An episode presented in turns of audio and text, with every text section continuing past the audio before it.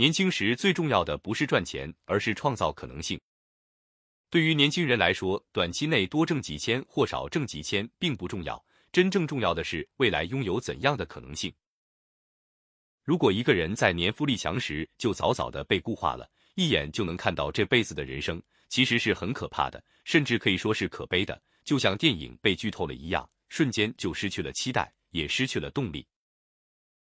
比如我二十五岁以前在国企修路时，确实稳定，福利待遇也不错，但最大的缺点就是不自由，而且除了退休，人生没有其他的可能性。所以我只干了两个项目，说什么也不干了。我渴望更多的可能性，比如陪伴家人，比如自由的生活和旅行。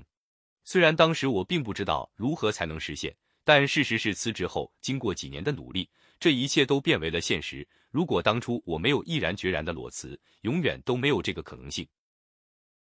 又比如我的表弟，十六岁初中没毕业就去了苏州电子厂打工，做了十年流水线工人，典型的九九六，平均月工资就四千左右，十年几乎都没有太大的变化。在那个环境，无论如何努力，想要年薪十万几乎都是不可能的。所以三年前说什么也不干了，跟着我远程学习互联网建设与运营，花了半年时间实现转行。双休日，月薪九千五加干股，虽然依然谈不上高收入，依然没有条件娶妻生子，但至少人生不再是铁板一块，不再是漆黑的房间照不进光，开始有了一些可能性。因为他既然能够帮老板做好这件事，他早晚就能帮自己做好一件事。他只要能赚到第一个十万块，就能赚到第二个、第三个。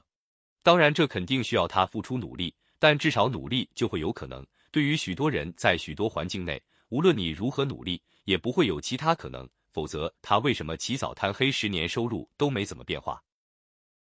所以我认为人最重要的就是拥有可能性，可能性就是希望，就是动力，就是心气儿。人要是没有了可能性，便不再有希望，不再有动力，也不再想努力，就像被判了终身监禁不得减刑的犯人一样，他就没有好好努力改造的动力了。但凡他还有一点提前释放的希望，那就是另外一回事了。你的人生有什么可能？